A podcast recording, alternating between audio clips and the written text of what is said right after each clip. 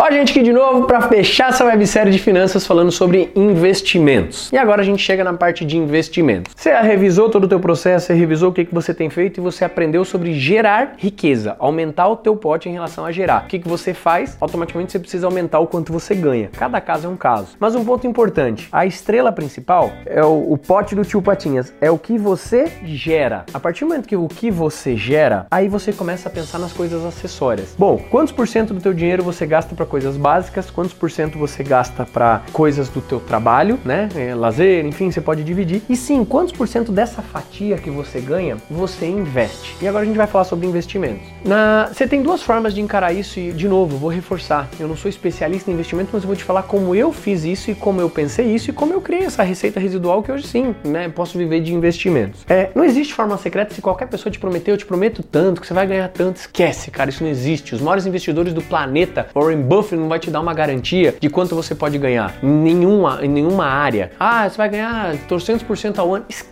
Meu, isso não existe. O investimento ele nunca vai te deixar multimilionário de uma maneira legítima a curto espaço de tempo. Que você precisa aumentar esse bolo e sim, os teus investimentos, eles vão sendo acessórios ao teu processo. E sim, ao longo de anos, ele pode te gerar um montante muito maior. Ao longo de um tempo, é óbvio. Então sim, você pode ir investindo ao longo da tua vida, 100 reais no mês, 200 reais no mês, etc. Ok, isso é uma forma de você gerar riqueza e com certeza lá na frente você tem um patrimônio que te remunera X, tá? Vou fazer uma conta besta de padaria. Você tem lá um milhão aplicado em aplicações financeiras diversas que não vai ser poupança, tá? Mas aí você pega um consultor financeiro que vai te ajudar nisso, onde você põe. Tem diversos, XP Investimentos, uh, investidores em geral. Você só tem que pegar alguém de confiança que entenda o que está falando e que entenda do mercado para poder colocar no lugar certo. Não é, não, eu não acredito num modelo comercial de um banco. Sinceramente, hoje os modelos mudaram muito de onde você põe, tá? Mas eu não vou ficar aqui citando o nome, você busca alguém de confiança para você entender um pouco mais sobre os investimentos. Mas é pensar o seguinte: quantos por cento desse dinheiro que você gera ou que você tem guardado é você destina para qual área e qual que é o teu plano financeiro? Eu, Rodrigo, o que, que eu pensei? Ah, com tantos anos de vida, eu quero ter uma aposentadoria, uma receita, um salário que eu mesmo vou me pagar pelo meu, pelo meu ganho, pelo meu trabalho durante a minha vida, de, sei lá, X mil, tá? Não sei, você vai fazer a tua conta. Eu vou dar exemplos fictícios aqui, tá? Então, se você quer ter um salário de 10 mil, ou seja, você vai chegar aos 50 anos de vida e você quer ter 10 mil reais por mês, todos os meses, para você rasgar no que você quiser. É o teu salário, a tua aposentadoria pra você viver. Ok, então você sabe que aos 50 anos, digamos que você tenha lá no mercado financeiro 1% de, de rentabilidade, você tem que ter o teu 1 milhão guardado. Cara, isso aqui você não mexe, não mexe. Você não vai comprar apartamento, você não vai comprar patrimônio. Se o milhão tá aplicado, ele é 1% ao mês, ele te dá uma receita de 10 mil. Tudo que você gerar a mais vai para investimentos, novos investimentos, para fazer isso aqui aumentar. Porque de repente, mês que vem, pô, você não gastou os 10 mil, você gastou 8. Legal, tem dois a mais. São dois a mais nesse 1 milhão que vai gerando um pouquinho a mais, um pouquinho a mais. Isso vai gerando um montante. Eu, ao longo da minha vida, eu preferi trabalhar alguns tipos de investimento. Investimentos financeiros, que eu sei dessa rentabilidade, que dinheiro é um recurso escasso sim no planeta Terra, muita gente precisa dele. Quando você deixa dentro desses processos, eu, por exemplo, sou um cara que aplico dentro do, do mercado da XP. É, eu deixo lá com um consultor financeiro e vai fazendo investimento e eu vou acompanhando quantos por cento aquilo está dando de receita. Outros investimentos, imobiliário. Você gosta de imobiliário? Você pode procurar pessoas certas dentro do ramo imobiliário para você poder fazer investimentos. Então, depende muito do teu perfil se você é conservador ou se você é mais agressivo. Mas em relação a investimentos, foi o que eu fiz. A minha fatia foi separar um valor, para mim foi maior do que esse, claro, pela minha realidade, pela condição que eu tenho, pela família que eu tenho, por tudo que eu já gerei dentro desses anos, né?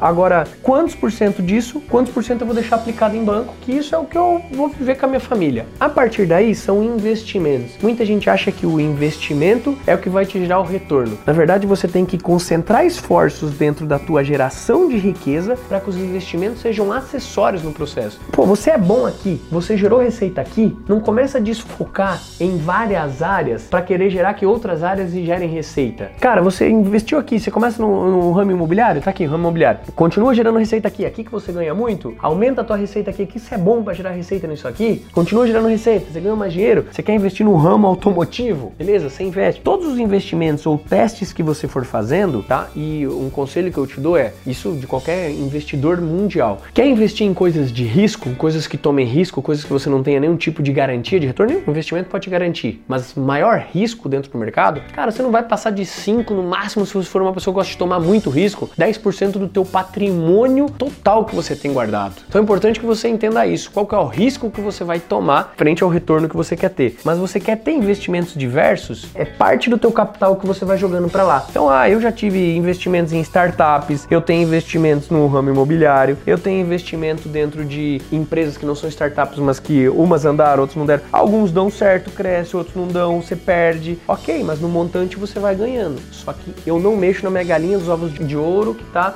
remunerando lá financeiramente falando. É importante que você entenda isso para você não misturar e não se perder. Então é como eu gerir os meus investimentos, mas a coisa mais importante que eu quero que você tenha clareza é o teu investimento de tempo ele tem que ser no que te gera receita, no que te gerou receita e me trouxe no teu patamar até hoje. Ali que você investe o teu tempo, ali que você aumenta a tua receita, para que os investimentos eles sejam acessórios dentro da construção dessa tua trajetória, tá? É isso que eu acredito realmente quando a gente fala em investimentos. Não acredito em promessas falsas, não acredito em promessas que vão te deixar milionário do dia para noite. É meu insight em relação a finanças, tá? Espero que possa ter te ajudado. Deixa o teu comentário, deixa o teu input, manda esse vídeo para quem fez sentido e a gente se encontra aí nos próximos capítulos e nos próximos episódios e nas próximas séries. Valeu, forte abraço.